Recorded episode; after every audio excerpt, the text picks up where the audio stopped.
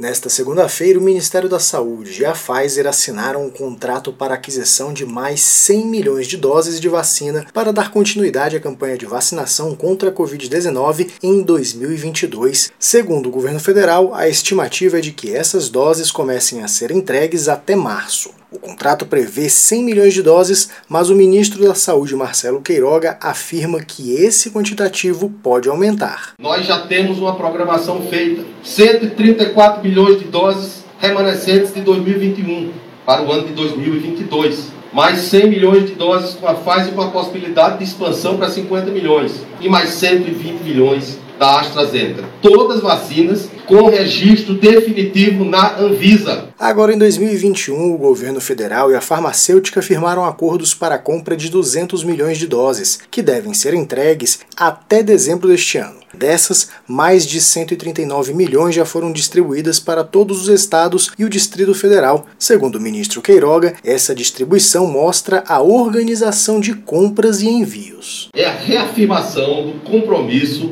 do governo Bolsonaro com o fim da pandemia da Covid-19. Somente para relembrar vocês, esse esforço começou desde o início dessa pandemia e a busca por vacinas não aconteceu de maneira atrasada. O contrato foi assinado pelo ministro da Saúde, Marcelo Queiroga, e pela presidente da farmacêutica americana no Brasil, Marta Dias, em Salvador, na Bahia. A assinatura ocorreu em cerimônia no auditório do Hospital Martagão Gesteira, que foi contemplado por uma portaria que amplia para mais de 2 milhões de reais o valor do incentivo financeiro para o hospital, mais do que o dobro do previsto até o momento. Reportagem Janari Damascena.